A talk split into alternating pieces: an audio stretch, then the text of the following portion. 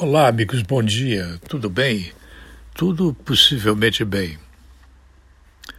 As notícias que estão aparecendo nas últimas horas, transmitidas pela Jovem Pan News, geradas em São Paulo, para mais de 100 milhões de ouvintes e espectadores no Brasil, dizem que a China travou a fabricação das vacinas porque não fornece mais os insumos para o Brasil. Constante dessa informação, há uma coisa inédita em que aparece o detalhe de que o presidente da Câmara, Rodrigo Maia, foi conversar como deputado com o embaixador da China para saber por qual motivo foi travada a fabricação de vacinas no Butantan por ausência de insumos. A ser verdadeira a informação, nós precisamos conhecer mais dados para comentar mais fatos e não cometer o deslize de fazer uma barriga em cima deste é, factoide político que tem tudo para não parecer verdadeiro.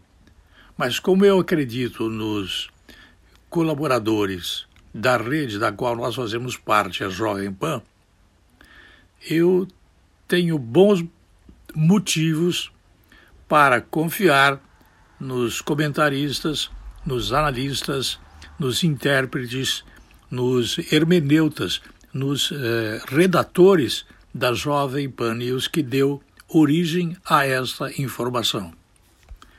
Rodrigo Maia tem bons motivos para que a produção de vacina não trave é, por conta de decisão da China. Sabe lá por que a China parou de mandar insumos ou de fornecer insumos ou de impedir a produção da Coronavac no Brasil. Não sei se através do Instituto Butantan ou se através do Instituto em Wuhan, na China, com a remessa de produtos acabados transportados por aviões eh, contratados pelo Brasil. Esta informação parece verdadeira, mas ela contém alguns eh, sinais de inconsistência eh, não compatíveis com a realidade. Além disso, e acima disso, há uma alegria que contagia o Brasil com as primeiras pessoas sendo vacinadas com parcas doses que chegaram ao país nas últimas horas. Vejamos o que, disso tudo que foi dito, é verdadeiro ou falso.